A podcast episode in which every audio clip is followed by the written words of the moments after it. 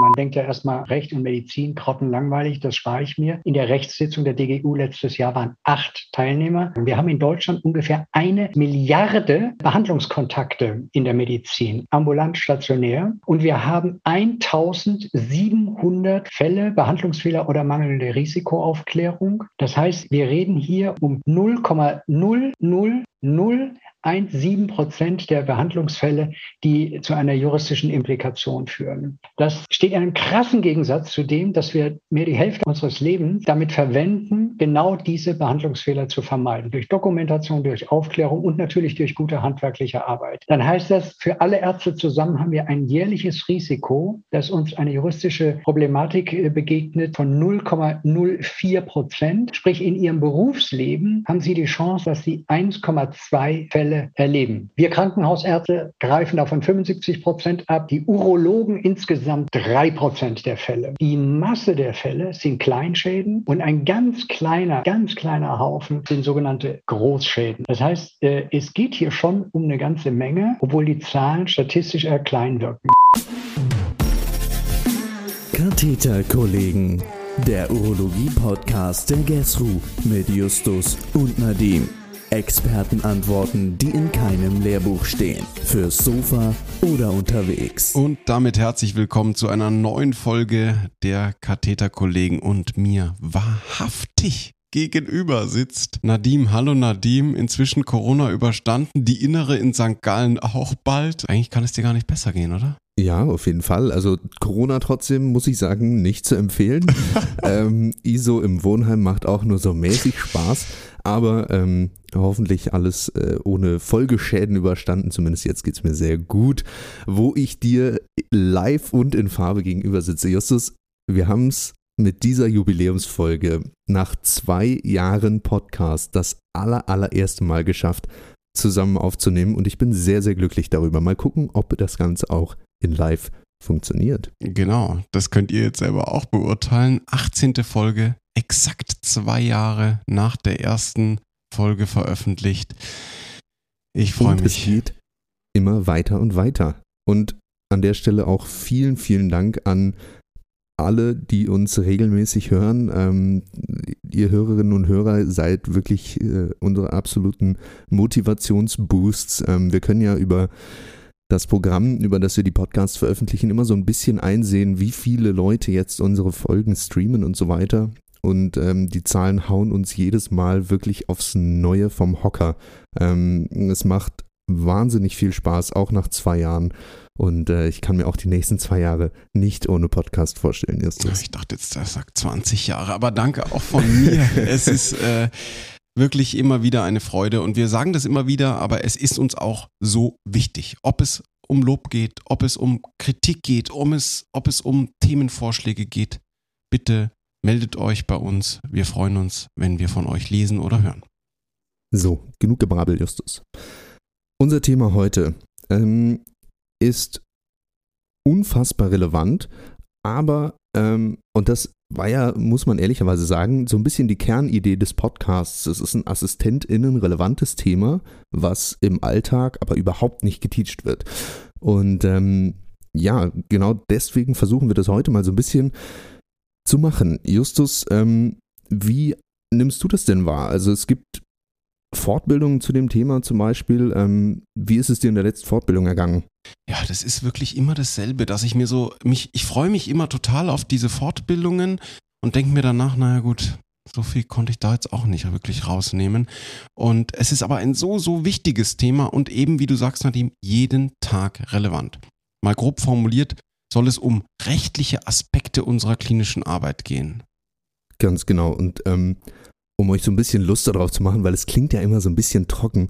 Ähm, was meinen wir damit? Also, ähm, damit meinen wir die Aufklärung. Ähm, was muss da drin stehen? Ähm, muss ich was einkringeln? Muss ich selber was draufschreiben? Was passiert, wenn mein Patient nicht Deutsch spricht? Ähm, was passiert, wenn der Dolmetscher selber nicht so gut Deutsch spricht? Ähm, was ist eigentlich mit der Verlaufsdokumentation auf Station. Wie viel muss in meine Visitendoku rein? Ähm, was passiert, wenn ich meine erste OP als Assistent mache und äh, da was gehört da in den OP-Bericht, wie viel Doku muss im Alltag sein, ähm, was ist mit diesem Endsatz eines jeden ambulanten und stationären Arztbriefes bei Verschlechterung des Allgemeinzustandes und Fieber oder Hinweise einer Infektion kommen Sie bitte wieder. Muss das in den Arztbrief, Justus? Ähm, das sind so Themen, über die wir heute hoffentlich sprechen werden. Genau. Genau das ist es. Ähm, das macht schon Spaß, dir zuzuhören, aber ähm, spannend war bei der ganzen Sache auch die Suche nach den ExpertInnen, denn finde mal jemanden, Nadim, der sich wirklich da gut auskennt, aber auch das Ganze noch verständlich rüberbringen kann.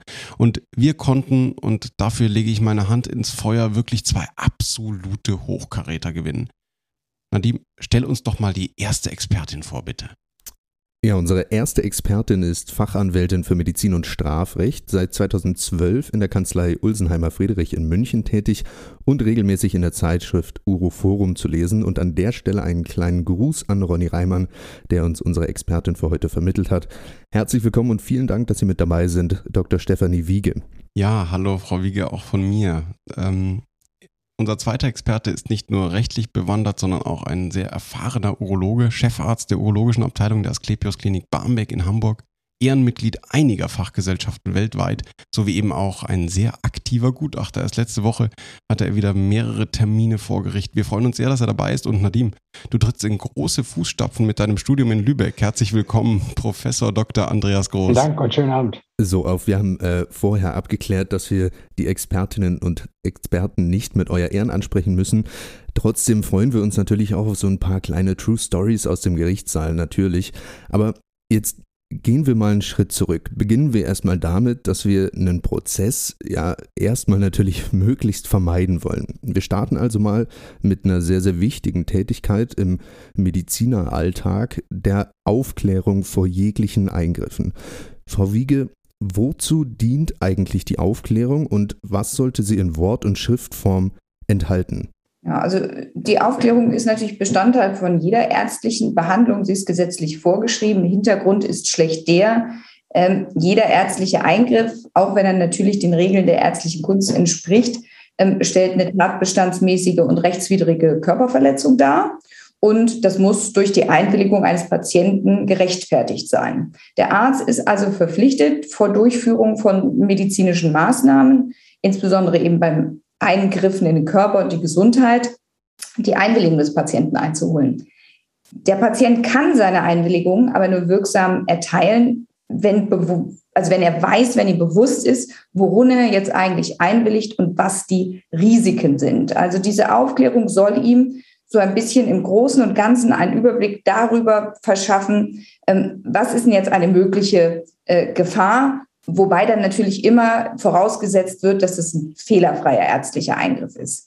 Ähm, wir haben jetzt seit dem Patientenrechtegesetz äh, das auch geregelt im Gesetz, also im Paragraph 630e BGB könnte man da nachlesen.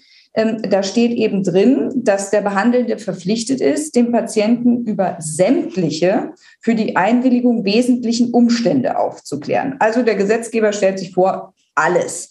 Um es ein bisschen deutlicher zu machen, hat er dann zumindest mal noch eine Aufzählung dahinter geschoben ins Gesetz. Dazu gehören insbesondere Art, Umfang, Durchführung, zu erwartende Folgen und Risiken der Maßnahme, so ihre Notwendigkeit, Dringlichkeit, Eignung und Erfolgsaussichten im Hinblick auf die Diagnose oder die Therapie.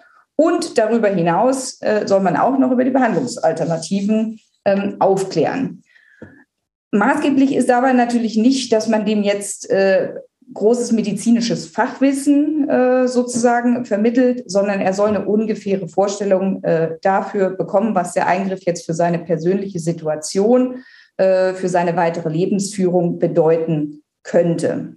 Wichtig ist dabei insbesondere, das merke ich immer wieder, dass da so ein bisschen so ein falsches Verständnis herrscht. Die Aufklärung muss auch nach dem Gesetz mündlich erfolgen. Also es muss ein mündliches Aufklärungsgespräch geben. Es ist immer sozusagen dieses vertrauensvolle Gespräch zwischen Arzt und Patient und der kann auch nicht durch Aufklärungsformulare und Merkblätter ersetzt werden. Diese Unterlagen können das lediglich vorbereiten oder ähm, entsprechend sozusagen unterstützen. Und dann ist natürlich auch äh, klar, Aufklärung ist Sache des Arztes. Das ist jetzt eine Tätigkeit, die nicht delegiert werden kann, also insbesondere nicht an nichtärztliches äh, Personal. Und derjenige, der die Aufklärung macht, muss natürlich auch über die erforderliche Expertise ähm, verfügen. Genau. Und natürlich maßgeblich eben das mündliche Gespräch. Man muss sich dieser Bögen, die es da mannigfaltig gibt, der muss man sich jetzt zumindest nach dem Gesetz nicht bedienen.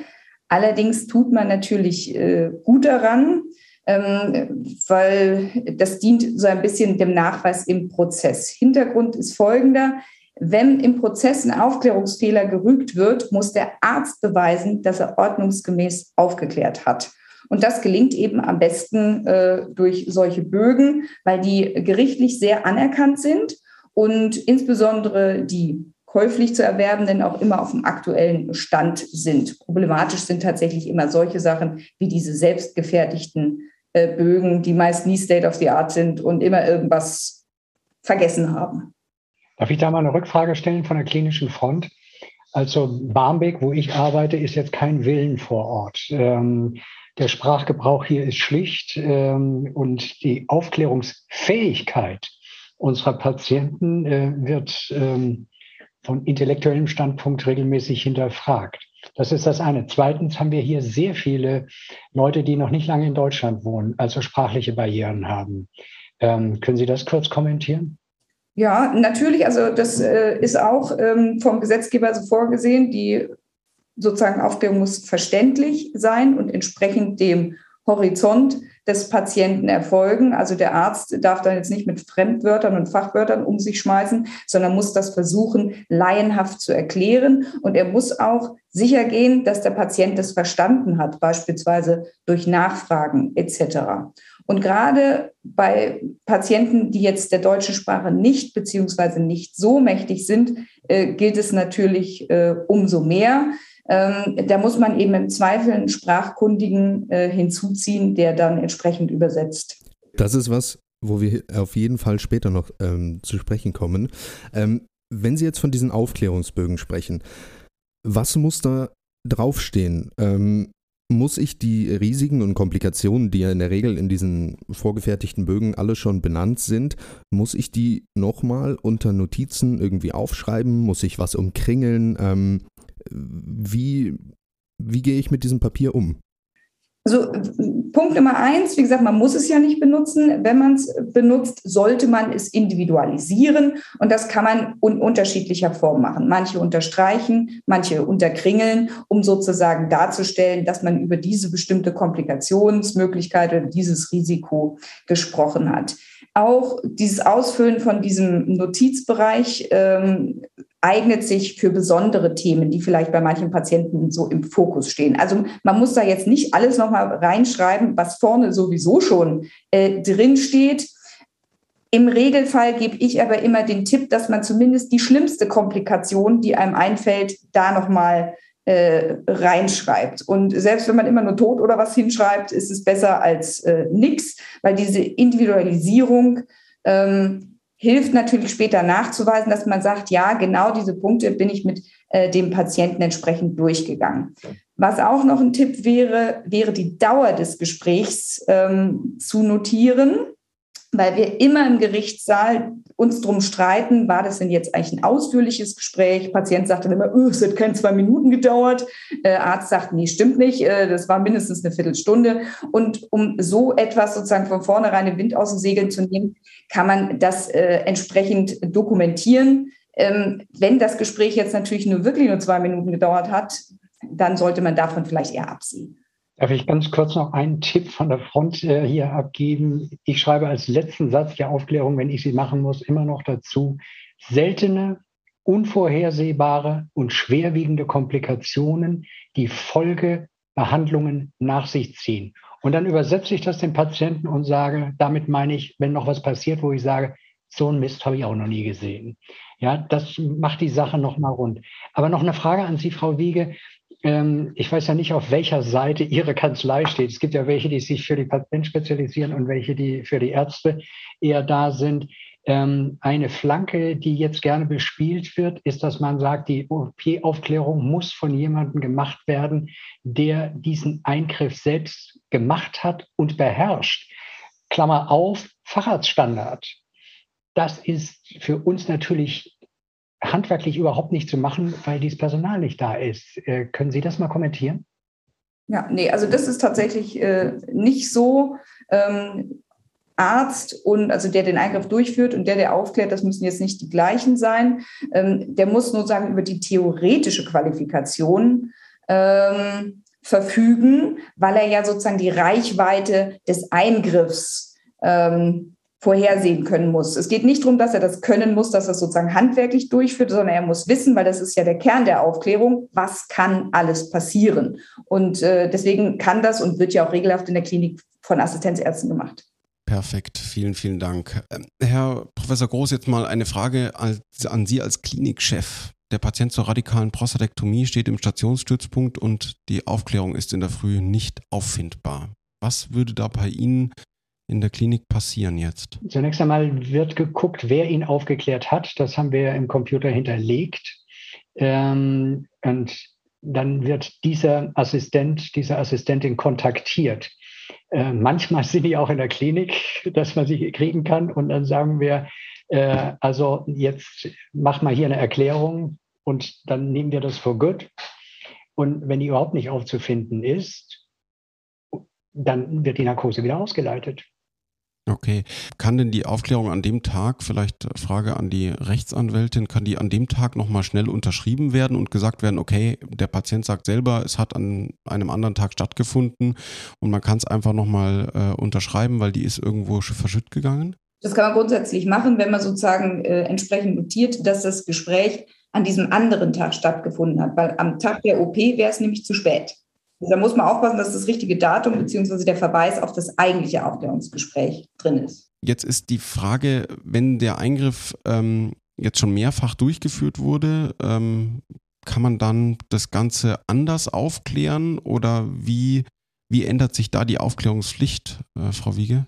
Also man muss jetzt äh, den Patienten äh, regelhaft dann nicht immer wieder komplett neu aufklären. Man kann sozusagen von Vorinformationen ausgehen. Aber äh, das gilt nur so lange, jetzt nach der jetzigen Rechtsprechung zumindest so lange nicht länger als ein halbes Jahr vergangen ist. Also die Gerichte gehen davon aus, dass nach einem halben Jahr der Patient alles wieder vergessen hat und dann müsste man tatsächlich von null wieder starten. Okay. Ähm, und jetzt noch eine andere Zwischenfrage, Herr Professor Groß. Wie lange vorher muss denn die Aufklärung vor dem Eingriff erfolgen? Ich habe das nämlich zum Beispiel erlebt, dass die Prostatastanze einfach direkt vor dem Eingriff aufgeklärt wurde, ähm, weil es naheliegend ist und sonst äh, zu aufwendig. Ist das wirklich falsch? Also Sie benutzen zu Recht das Wort naheliegend. Wir haben ja hier in der Stadt, in Hamburg, äh, die Möglichkeit, dass wir den Patienten sagen, kommen Sie einmal einen Tag vorher her, wir machen die Aufklärung. Ich war fünf Jahre vorher Chefarzt in einer eher ländlichen Klinik. Ähm, wenn die dann über die Hügel anreisen müssen, ist das handwerklich schwierig zu machen. Ähm, und ähm, das würde ich mit dem Patienten so besprechen und dokumentieren. Patient einverstanden mit einer zeitnahen Aufklärung. Ich bin sehr gespannt, äh, Frau Wiege, gleich auf Ihren Kommentar dazu. Ich will nur ganz kurz noch was von den Wiederholungstätern äh, sagen. Äh, wir haben ja sehr viele Patienten, die kommen zum Schienenwechsel, Doppeljottwechsel, Nierenfistelwechsel und so weiter. Und da habe ich die äh, erneute komplette Aufklärung einfach mal abgeschafft, äh, indem ich gesagt habe, dokumentieren Sie in die Akte, ähm, ein Patient kommt zum, wir führen da zum 18. Mal, Verfahren bekannt äh, und Handzeichen. Auch hier, Frau Wiege, nochmal, darf ich mich in Sicherheit wiegen oder nicht? Ja, also ein Aufklärungsverzicht wäre ja immer möglich, sollte man sich allerdings natürlich vom Patienten äh, unterschreiben lassen. Und dann ist eben tatsächlich maßgeblich, wie lange vorher ähm, ist das gewesen. Weil wenn das nur ein paar Monate sind, ist das tatsächlich kein Problem. Alles, was länger wird, da hat man zumindest ein Risiko. Aber nochmal die Rückfrage. Es geht, äh, wenn ich Ihnen als Arzt das kurz erklären darf, so ein Schienenwechsel, das sind aus unserer Sicht Bagatelleingriffe. Ja? Gleichwohl, gerade beim Monojodwechsel über ein Stoma, erleben wir es immer wieder, dass der Patient äh, abends mit kräftigem Fieber bis hin zur Urosepsis, also einer Blutvergiftung, kommt. Ja, so. Der ist nicht aufgeklärt, weil wir den Monojodwechsel alle sechs Wochen bei dem sowieso machen. Und wo stehen wir da? Ja, das wäre tatsächlich ein Problem. Also da müsste man eben auch nachweisen, dass man ordnungsgemäß über diese Komplikation aufgeklärt hat. Ähm, und man kann im Prozess später einwenden, der hätte das sowieso gemacht, weil er das immer macht. Aber ob man damit am Ende durchkommt, ist natürlich die nächste Frage. Also tatsächlich alle halbe Jahre wieder neu. Tut mir leid, hier den Spielverderber zu machen. Ähm, Frau Wiege, es gibt ja jetzt auch spezielle Situationen der Aufklärung. Herr Professor Groß wollte da schon so ein bisschen drauf hinaus. Ähm, wie ist es, wenn zum Beispiel der Patient, die Patientin äh, mit einer Nierenkolik irgendwie notfallmäßig äh, in Notarztbegleitung äh, in, ins Krankenhaus eingeliefert wird und er hat zum Beispiel schon eine Dosis von einem Betäubungsmittel erhalten. Ähm, jetzt soll er wegen der starken Schmerzen und der Symptomatik möglichst schnell operiert werden.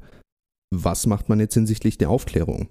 Also Adressat der Aufklärung ist eben der einwilligungsfähige Patient persönlich. Und man muss sich dann halt fragen, hat er die natürliche Einsichts- und Entschlussfähigkeit, dass er das alles verstehen und verarbeiten kann intellektuell. Und bei einem unter Medikamenteneinfluss stehenden Patienten ist es regelmäßig nicht so. Also der hat das nicht mehr. Hier geht, also hier muss man sagen, ist meistens eine vorübergehende Einwilligungsunfähigkeit liegt hier vor. Und hier kann man aus ärztlicher Sicht die aus medizinischer Sicht unaufschiebbaren Maßnahmen durchführen, wenn das im mutmaßlichen Willen des Patienten ist. Also dann kann man das machen, wenn das dringlich nötig ist, dann muss man das machen. Und dann muss man nicht, also muss man niemand anderen aufklären. Das heißt, wenn der betrunken ist, genauso. Ganz genau, ja. Das schafft uns hier viel Linderung. Und ein kurzer Einblick nach Barmbek.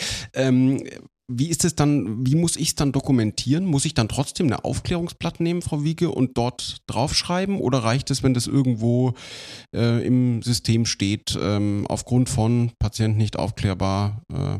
Also so Behandlung, also ein Aufklärungsblatt würde ich da nicht nehmen. Es reicht völlig aus, wenn man das irgendwo in den Behandlungsunterlagen entsprechend notiert, dass man einfach wegen des Zustandes den eben nicht für einsichtsfähig hält, ähm, aber aus den und den medizinischen Gründen das jetzt dringend notwendig äh, ist, dass man das jetzt zeitnah macht.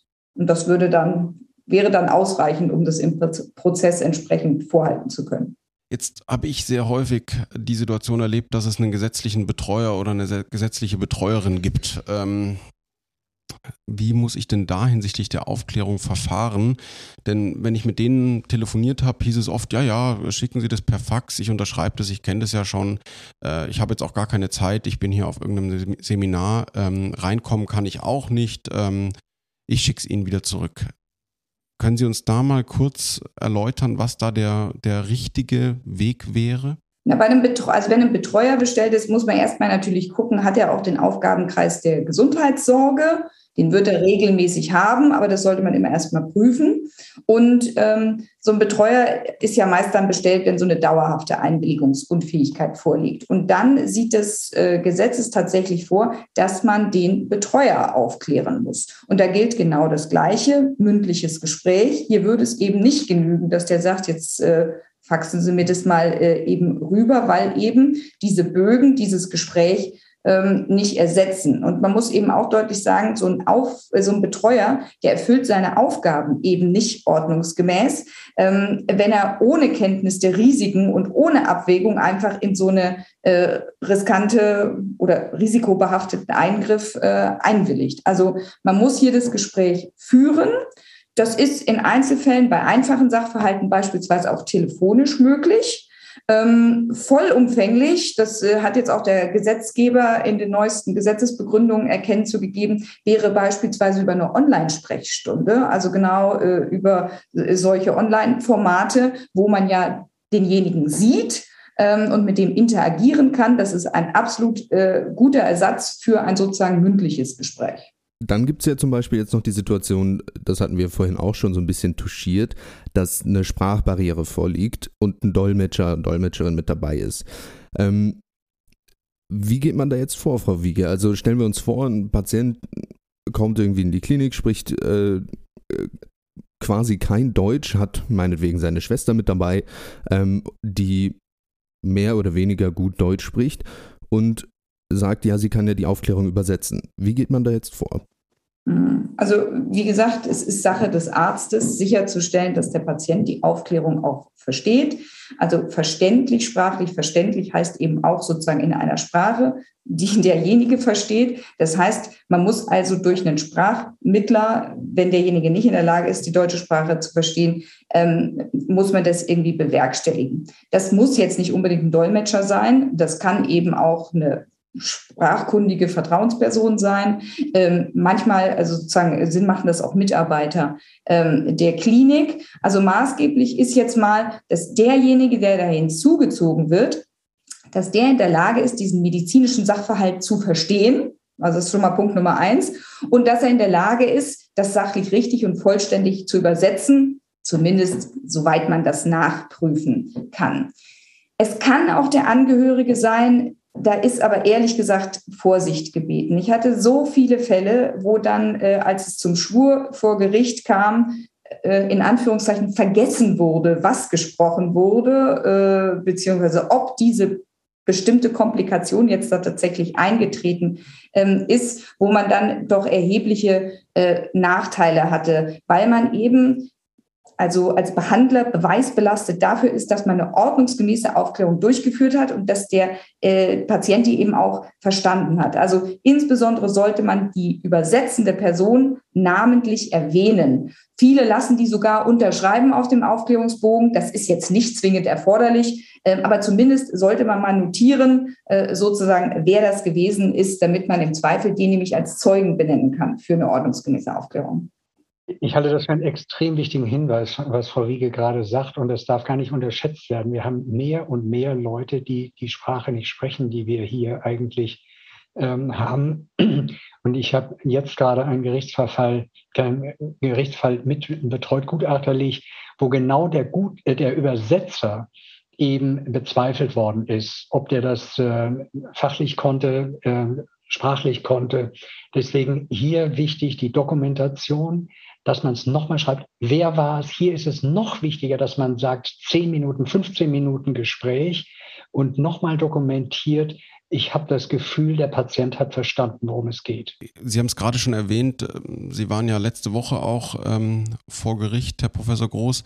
Was sind denn wirklich häufige Fehler bei der Aufklärung oder kommen Fehler bei der Aufklärung häufig vor Gericht vor oder im Rahmen von Gutachten? Also ähm, die, die Fälle, die vor Gericht landen, das ist ja nur ein Konzentrat von den Fällen, die ursprünglich mal aufgenommen worden sind.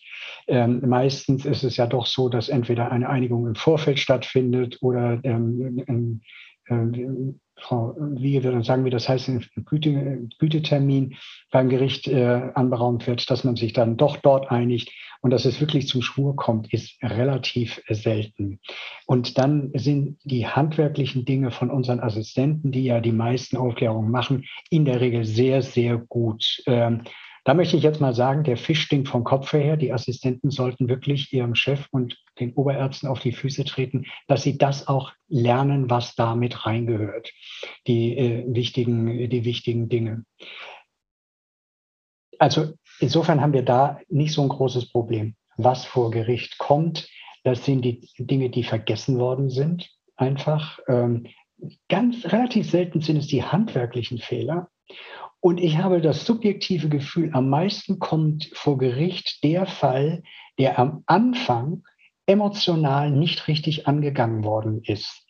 Äh, wir kommen ja später äh, in der Sendung nochmal äh, darauf zu sprechen, wie man dem Patient entgegenkommen kann, wie man mal Druck aus dem Kessel lassen kann, ich möchte jetzt nicht sagen, wie man den Patienten den Wind aus den Segeln nimmt. Das wäre ja, als würde man ihn austricksen. Das ist ja gar nicht das Spiel, sondern wie man dem Patienten begegnet und zu sagen, ich weiß, dass jetzt hier was schlecht gelaufen ist ähm, und wir kümmern uns darum, dass wir es wieder hinkriegen. Das sind die Patienten mit den größten Schäden, von denen sie nie juristisch etwas hören. Und wenn sie umgekehrt reagieren, das sind genau die Patienten, wo es dann Ärger gibt und bis vor Gericht stinkstiefelig wird. Also das war ja jetzt schon mal ein ziemlich dickes Brett, was wir uns da zum Anfang vorgenommen haben, Justus, mit der Aufklärung. Jetzt geht es mal mehr um den Stationsalltag beziehungsweise mehr um die Dokumentation im Alltag. Ein Riesenteil äh, unserer Aufgabe. Frau Dr. Wiege, warum dokumentieren wir eigentlich aus rechtlicher Sicht so viel? Es dient ja jetzt vielleicht nicht nur der Sicherung der Information für den Verlauf intern und für die weiter behandelnden Kolleginnen und Kollegen, oder? Ja, also da ist jetzt auch primär wieder, wir Juristen sind da schuld. äh, mit, dem, mit, dem, Blick äh, in äh, das Gesetz, also beispielsweise im BGB ist jetzt genau geregelt, was alles zu dokumentieren ist. Ähm, ich lese mal vor, der Behandelnde ist verpflichtet, in der Patientenakte sämtliche aus fachlicher Sicht für die derzeitige und zukünftige Behandlung wesentlichen Maßnahmen und deren Ergebnisse aufzuzeichnen, insbesondere die Anamnesen, Diagnose, Untersuchungen, Untersuchungsergebnisse, Befunde, Therapien und ihre Wirkungen, Eingriffe und ihre Wirkungen, Einwilligungen und Aufklärung. Also das ganze bunte Potpourri, was sich der Gesetzgeber vorstellt, was äh, zu dokumentieren ist. Im Ausgangspunkt ist es natürlich schon so. Die Dokumentation dient eigentlich primär dem therapeutischen Interesse des Patienten. Das soll eine ordnungsgemäße Behandlung und eine Behandlungsfortführung hinsichtlich der Diagnose sicherstellen. Also insbesondere ein weiter behandelnder Arzt soll wissen, was ist passiert, was ist der äh, Stand.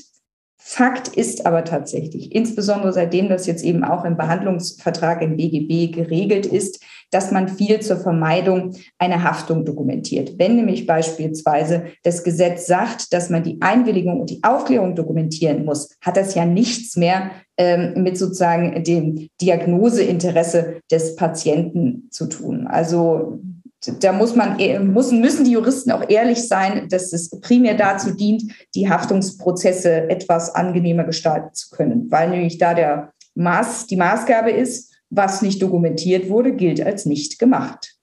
Dann jetzt eine kurze Zwischenfrage dazu an Professor Groß. Wie viel muss denn jetzt eigentlich dokumentiert werden? Gibt es da eine Faustregel? Also zum Beispiel Visite. Ähm, Patient wurde operiert, und in der ersten Visite schreibt man vielleicht relativ ausführlich. Ist es dann okay, in der zweiten und dritten Visite vielleicht weniger ausführlich zu werden? Reicht es am x-ten Tag nur noch zu schreiben, Pat geht gut, alles gleich? Oder begebe ich mich damit irgendwie auf Glatteis? Also Sie müssen schon äh, was Substanzielles in die Visite jedes Mal reinschreiben. Und zwar nicht nur aus juristischen Gründen, sondern auch aus DRG-Gründen, ähm, weil Sie das äh, hinterher nicht mehr alimentiert bekommen. Also ich habe hier so zwei Kettenhunde in meinem Team, einen Assistenten und einen Oberarzt, die äh, unter Androhung von erheblichen Repressalien sich darum kümmern, dass wir das alle machen. Und es gibt eine gewisse inverse Hierarchie bei der Dokumentation. Am besten, wenn ich so durch eine Gerichtsakte wühle, die sind ja manchmal Meter hoch, am besten dokumentieren die Schwestern. Dann kommen die Assistenzärzte, die wirklich gut assistieren. Der Oberarzt macht das schon willfährig und der Chef zückt seinen Füller eigentlich nur noch selten, um was in die Kurve einzutragen. Ähm, der Unterschied war auch der Füller. die Tinte ist so teuer geworden. Und ähm, wir dokumentieren jetzt nur noch elektronisch und das ist ein großer Vorteil, denn äh, durch eine elektronische Krankenakte, da können Sie wenigstens alles lesen, was geschrieben ist. Äh, die, die, Handschrift von den Leuten, die in, ähm, in äh, Akten irgendwas dokumentieren, ist oft eine Katastrophe. Ich möchte Ihnen ein Beispiel nennen. Eine Patientin äh, bei uns ähm, sollte das Magnesium, was sie bekommen hat, abgesetzt werden. Und das war aber so geschrieben, dass die Schwester nur gesehen hat, M, so aus wie Monojod und hat die Monojod-Schienen gezogen. Ja, am ersten postoperativen Tag nach einer Zystektomie, das war natürlich unglücklich äh, und wirklich der lausigen Handschrift äh, des Dokumentierenden geschuldet. Mhm. Ja, eklatant, aber auch nochmal ein, ein Ruf nach Digitalisierung. Danke. Jetzt habe ich, wenn ich mich entschieden habe, in der Notaufnahme einen Patienten nicht stationär aufzunehmen, sondern ambulant zu lassen, in meinen Ambulanzbriefen immer reingeschrieben, bei Verschlechterung der Symptomatik, Fieber, Schüttelfrost oder Besonderheiten ist eine Wiedervorstellung jederzeit möglich. Herr Professor Groß, ist diese Formulierung nötig und sinnvoll? Ich halte es für absolut sinnvoll, dass man äh, dem Patienten nicht nur sagt, sondern es auch irgendwo dokumentiert, sie können jederzeit wiederkommen. Äh, eigentlich entlasse ich jeden meiner Patienten, für die nur eine Fimose hatten, äh, mit diesem Satz. Ich fühle mich für Sie zuständig. Erstens mal ist das emotional schon eine gewisse Zuwendung zu dem Patienten, das hört er gern. Ähm, und es gibt ihm eine gewisse Sicherheit. Und wenn Sie es dokumentiert haben, dann kann er später nicht sagen, ähm, das hat mir keiner gesagt, dass ich da zweimal hingreife. Ne? Also genau das Gleiche würde ich auch sagen. Das ist nicht nur sinnvoll, sondern auch zum Teil auch wirklich gefordert. Ich habe zum Beispiel einen aktuellen Fall. Ähm, da waren die erhöhten Kreatininwerte im Entlassbrief fett markiert. Und da hat man schon gesehen, öh, okay, die sind nicht in Ordnung. Äh, man hat aber keine explizite Empfehlung zur zeitnahen Kontrolle aufgenommen in den Arztbrief. Und das ist tatsächlich vom Gutachter als einfacher Behandlungsfehler klassifiziert worden. Da darf ich Ihnen einen Fall erzählen aus meiner Erfahrung, der mit diesem Fehler in der Nierentransplantation endete. Justus, die Folge macht mir Angst, ich bin ganz ehrlich. ähm, ähm, gut, gehen wir eins weiter. Ähm, man sitzt im Arztzimmer, das Telefon klingelt, ähm, man geht ran und da ist jetzt eine Angehörige von Herrn Müller dran, sei es die Schwester, die Ehefrau, die Mutter, und möchte Informationen haben über den Patienten. Frau Wiege, was machen wir jetzt? Was dürfen wir preisgeben über diesen Patienten, beziehungsweise wie, wie gehen wir in dieser Situation vor? Also tatsächlich sollte man da sehr zurückhaltend äh, sein. Zum einen ist ja schon sozusagen fraglich, ob man überhaupt mit demjenigen spricht, äh, der da behauptet, an der anderen Leitung äh, zu sein. Also das ist ja schon mal Punkt Nummer eins. Also was man immer machen muss, ist den Patienten vorher zu fragen, ob überhaupt Auskünfte erteilt werden dürfen, beziehungsweise an wann. Also es ist insbesondere kein Automatismus, dass man sagt, die Ehefrau die kann immer informiert werden. Also ähm, das hat nämlich tatsächlich sozusagen, das muss jeder Patient für sich selbst äh, entscheiden. Also und wie gesagt, auch der Umstand, dass man ja jetzt ja gar nicht weiß, mit wem man eigentlich spricht, das sollte man tatsächlich nur machen, wenn man sozusagen denjenigen, also den Angehörigen, der da anruft, wirklich wiedererkennt, weil er oft in der Klinik war, man oft mit dem gesprochen hat und einfach man weiß, das ist jetzt der am Telefon. Also sonst wäre ich da tatsächlich sehr zurückhaltend und äh, würde den lieber sozusagen reinbestellen, eben um auch nochmal mich rückzuversichern, darf ich überhaupt äh, mit dem sprechen. Also, obwohl ich mich gerade sehr für die Digitalisierung ausgesprochen habe, haben wir sehr archaisch bei uns in den Akten einen giftgrünen Zettel, wo drauf steht, Patienten, äh, Angehörige informieren, ja oder nein, mit Telefonnummer. Und dann ähm, gehen wir nach jeder OP, rufen wir entsprechend des giftgrünen Zettels die Hinterbliebenen an und sagen, OP ist gut gelaufen. Äh, sind, das ist eine gute Serviceleistung, das kommt tierisch gut an. Ich, und, und meistens hat man ja auch ein Gefühl dafür, wie sind die familiären Verhältnisse, ähm, kann man da eine Auskunft geben oder nicht. Da muss man auch mal so ein bisschen das Menschliche äh, gelten lassen. Aber wenn irgendwelche Zweifel sind, äh, Frau Wiege, bin ich völlig auf Ihrer Seite, würde ich sagen, ähm, ich habe tut mir leid, im Moment keine Zeit. Äh, ich rufe Sie später zurück, geben Sie mir Ihre Nummer und dann können Sie den Patienten schnell fragen. Was ist denn, wenn man den Patienten nicht fragen kann, wenn der zum Beispiel noch intubiert beatmet ist ähm, und Angehörige dürfen wegen Covid nicht reinkommen? Frau Wiege, was mache ich in so einer Situation? Ist vielleicht sehr speziell, aber irgendwie ja doch aktuell. Ja, da muss man sich immer fragen, ähm, tatsächlich in dieser Situation, wenn man ihn explizit nicht fragen kann, was ist, was wäre denn der mutmaßliche ähm, Wille. Ähm, weil natürlich diese äh, Entbindung von der Schweigepflicht, das kann auch stillschweigend äh, sozusagen passieren. Ähm, also in solchen schwerwiegenden Fällen, wenn man da jetzt keine Anhaltspunkte dafür hat, dass da irgendwie äh, sozusagen alle groß verfeindet sind und keiner mit ihm spricht, kann man dann natürlich schon sprechen, sollte da aber auch eine Notiz äh, in die Akte reinmachen. Ja, super. Wie ist es denn mit der elektronischen Informationsübermittlung, Frau Wiege? Darf ich denn äh, Patientinnen oder ja, etwas per Mail zukommen lassen? Zum Beispiel, ob es um eine Empfehlung geht, ob es der Arztbrief selbst ist. Wie ist denn da die, die aktuelle Rechtslage dazu eigentlich? Oder müssen diese, muss diese Informationsübermittlung irgendwelche Bedingungen erfüllen? Wenn der Patient das wünscht, explizit, dass er per, per Mail oder per Fax oder was informiert wird, äh, dann ja. Ähm, aber sozusagen es einfach von sich aus zu machen, das ist sehr problematisch, weil sie ja gar nicht unter Kontrolle haben, wer hat denn da jetzt Zugang zu diesem Fax insbesondere? Wer sieht das da jetzt alles liegen? Das sind ja sensible Daten. Ähm, oder wer guckt denn tatsächlich in dieses E-Mail-Postfach rein? Also da sollte man vorher explizit sich die Erlaubnis holen, ob man sozusagen auf diesem Wege kommunizieren kann. Und wenn der Patient das sagt, also dem zustimmt, ist das kein Problem. Ich denke, für den anderen Weg wäre es genau dasselbe wahrscheinlich. Wenn ich dem Patienten, wenn ich vom, von einem Patienten irgendwelche Informationen bekomme, dann würde ich das mit dem wahrscheinlich zum Beispiel telefonisch besprechen, ob das passt. Ähm, und dann kann ich es auch machen, oder? Genau. Und okay. auch natürlich andersrum, ähm, wenn der Patient in eine, eine, gewisse Kommunikationsform wählt, also per Mail an einen herantritt äh, oder per Telefon, dann kann man natürlich auch stillschweigend davon ausgehen, dass es okay ist, dass ich also sozusagen auf eine E-Mail antworten darf. Jetzt irgendwann nach meinem Examen ist es soweit, ich darf meine erste eigene OP als Assistenzarzt durchführen und soll jetzt einen OP-Bericht dazu schreiben, Herr Professor Groß. Was muss ich da jetzt beachten? Wozu dient dieser OP-Bericht insbesondere und welche Anforderungen muss er erfüllen? Also, das ist ja heute nicht mehr so schwer. Wir Urologen haben vielleicht zehn Eingriffe, die 95 Prozent unserer Tätigkeit ausmachen. Und dann haben wir nochmal 50 Eingriffe, die die restlichen 5 Prozent ausmachen. Mit diesen 5 Prozent werden Sie in Ihrem ersten Jahr nicht viel zu tun haben, aber mit den zehn anderen, äh, wenn Sie an einer ordentlichen Klinik sind, meine Leute operieren hier ab dem ersten Tag, äh, dann dürfen die viel machen. Ähm, da haben wir Masken im OP, äh, im ähm, Computer drin und die müssen Sie halt dann äh, durchgehen und zwar Zeile für Zeile. Und wenn es etwas jenseits dieser Maske gibt, muss es auch dokumentiert werden. Das ist extrem wichtig. Ähm, was ich äh, warnend sagen möchte von äh, Gerichtsverfahren, wenn Sie etwas nicht dokumentiert haben in so einem OP-Bericht und dann kommt die Anzeige und Sie denken, ach, da schreibe ich noch mal in die Zeile schnell rein.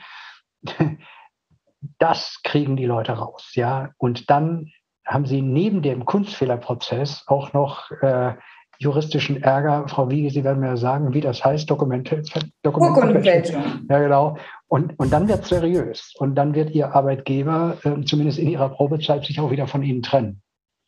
Aber, kleiner Einwand, wenn äh, Nachträge können natürlich jederzeit gemacht werden. Sie müssen als solche ähm, gekennzeichnet werden. Also wenn man äh, was ergänzt, das kann man jederzeit machen und es ist manchmal auch tatsächlich sinnvoll, ähm, weil manche Prozesse lange dauern und sich, man sich einfach dann nicht mehr so gut daran erinnert. Wichtig ist nur, wenn man was ergänzt, dann darf man das, wenn man es als Nachtrag äh, kennzeichnet. Das mit dem nicht daran erinnern, das kennen wir, glaube ich, alle. Ähm, Frau Wiege, vorhin haben wir ja über die Information gegenüber Angehörigen gesprochen. Wie ist es denn eigentlich jetzt mit Kolleginnen und Kollegen, zum Beispiel am Telefon? Darf ich mit denen über Patientinnen und Patienten sprechen und wie viel darf ich da sagen? Was ist da die, die Situation? Also wenn jetzt seitens des Patienten nicht explizit widersprochen wurde, dürfen Sie mit den ärztlichen Kollegen alles besprechen.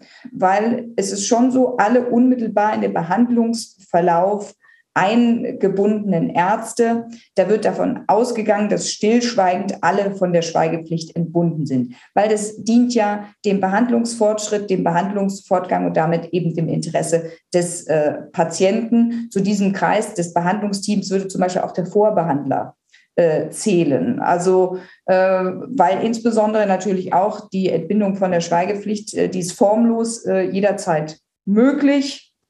Würde also zum Beispiel auch, äh, wenn man ihn die Möglichkeit hat, den Patienten zu fragen, kann man das auch einfach notieren, also in der Behandlungsunterlagen. Das wäre auch okay. Ähm, Natürlich ist auch der Widerruf äh, formlos jederzeit äh, möglich. Das ist wieder die Krux an der Sache. Aber grundsätzlich sozusagen können Sie mit ärztlichen Kollegen alles besprechen, es sei denn, der Patient hat explizit gesagt, ich möchte das nicht. Aber wenn wir gerade das Fass Verschwiegenheit aufmachen, das ist ein ganz wichtiges Thema noch. Ähm, hier in Hamburg laufen natürlich einige Celebrities rum und wenn die dann äh, in die Klinik kommen, ist es natürlich besonders spannend, wenn man sagen kann, ich habe Gina Lollobrigida gesehen, ja. Und ähm, äh, da sollte man einfach mal die Klappe halten. Ja, sehr guter Hinweis. Justus, jetzt bist du ja noch gar nicht so lange Facharzt.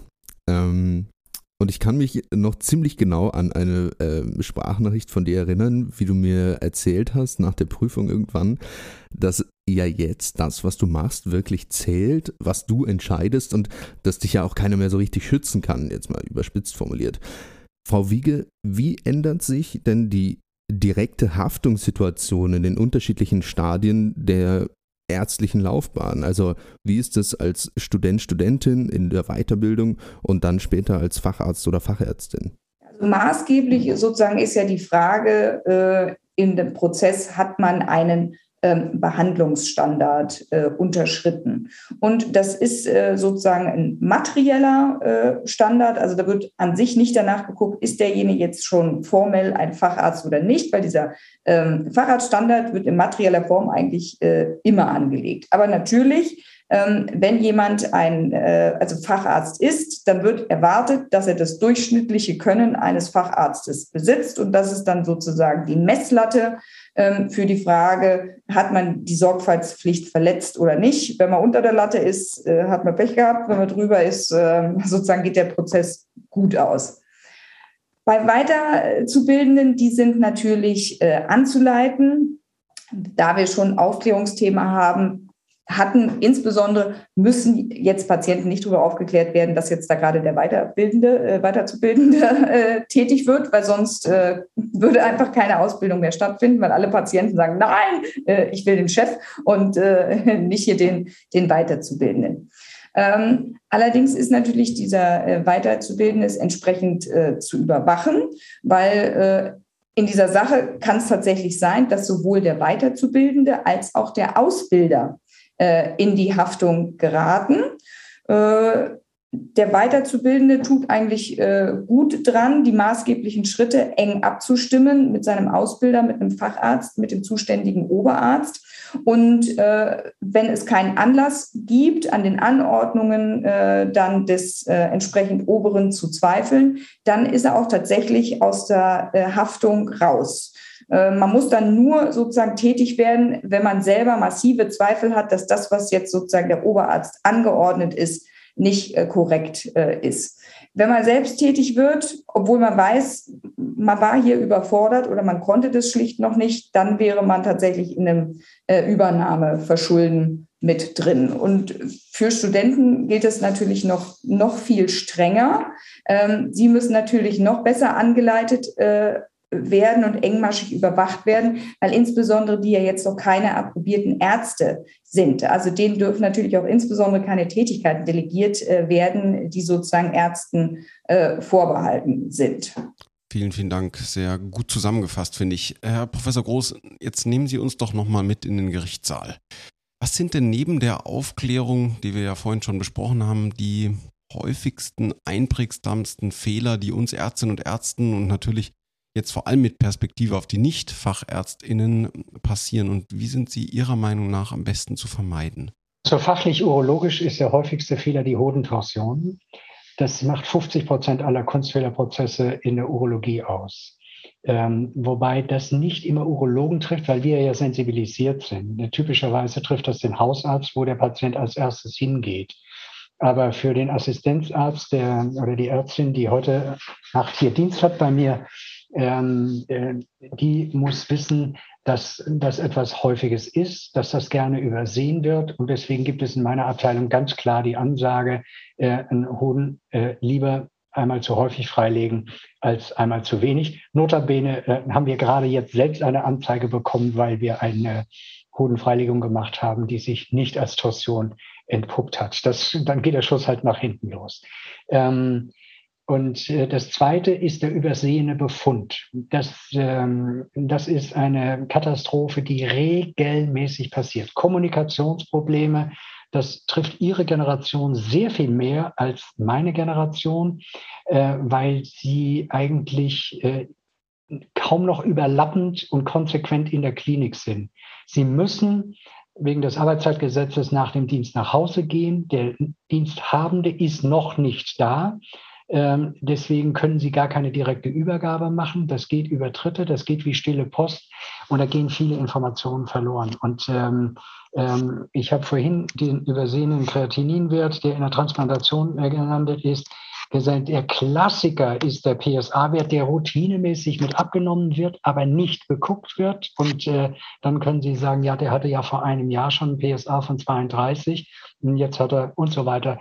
Das sind Fälle, die ich ganz regelmäßig gesehen habe, ähm, äh, übersehene Befunde.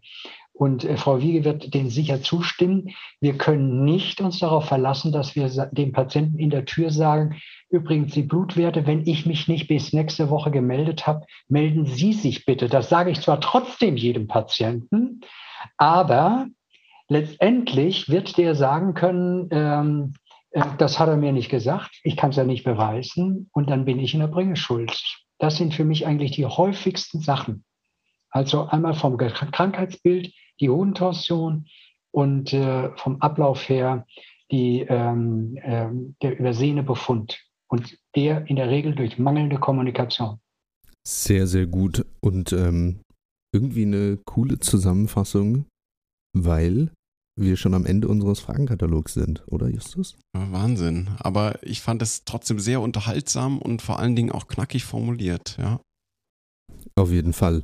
Ähm, bevor wir zum Ende kommen, kommt natürlich immer noch der eine Tipp für unsere Zuhörerinnen und Zuhörer. Frau Dr. Wiege, was ist Ihr einer Tipp für junge Urologinnen und Urologen, wenn es um das Thema Recht in der Klinik geht?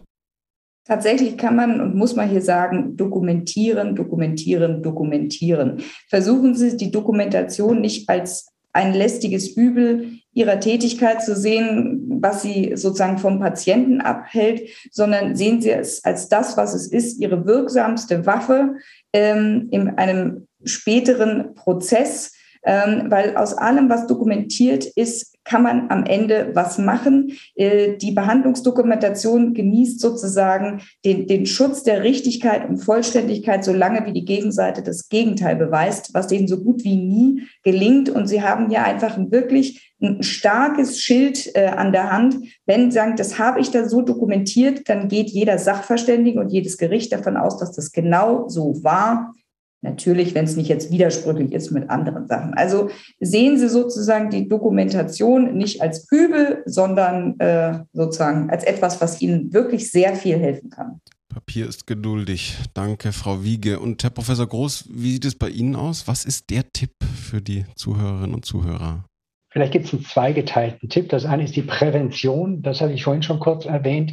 Es passieren Fehler. Wir behandeln hier äh, operativ 5.500 Patienten in meiner Abteilung. Und wenn wir die besten Urologen der Welt wären und hätten nur ein Prozent äh, Fehler, das kann ich gar nicht so schnell rechnen, dann ist das immer noch mindestens ein Fehler pro Woche.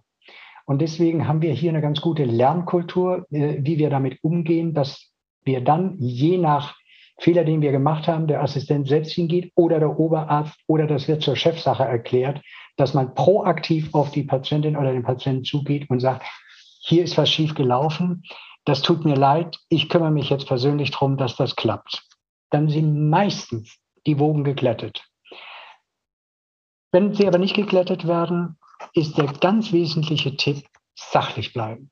Nicht emotional hochkochen, einmal eine Nacht drüber schlafen, dann nochmal selbst ein Protokoll schreiben, wie man die Situation äh, erlebt hat, damit man nicht im Rahmen der Erinnerung diese Geschichte sich immer wieder anders erzählt und sich ganz zügig bei den Juristen äh, der Klinik äh, den Fall vorlegt und sagt, wie können wir hier kooperieren. Auf keinen Fall emotional werden. Liebe Frau Dr. Wiege, lieber Professor Groß, vielen, vielen Dank für diese Wahnsinnsfolge. Ähm, ich muss sagen, mir wurden so viele Fragen beantwortet, ähm, was irgendwie so den klinischen Alltag angeht. Ich fühle mich bei sehr vielen Sachen jetzt doch irgendwie besser informiert. Ähm, das finde ich sehr, sehr schön. An dieser Stelle, wie immer, Justus. Los geht's. Mein Werbeblock. Los geht's. Ähm, wir freuen uns wirklich, wirklich jedes Mal, wenn ihr mit uns interagiert. Ähm, wir freuen uns, wenn ihr uns auf Insta schreibt, per E-Mail an podcast.gestru.de. Ähm, wenn euch unser Podcast gefällt, dann erzählt euren Kolleginnen und Kollegen davon. Ähm, und genau, wir machen auf jeden Fall weiter. Es macht uns sehr, sehr viel Spaß. Herr Professor Groß, Frau Dr. Wiege, Justus, das war's von mir. Bis zum nächsten Mal. Ciao. Danke, Anna. Ciao auch von mir. Danke, sehr gerne. Tschüss. Das war Katheterkollegen, euer Urologie-Podcast der GESRU mit Justus und Nadim. Alle Folgen gibt's auf eurem Lieblings-Podcast-Portal oder auf gesru.de.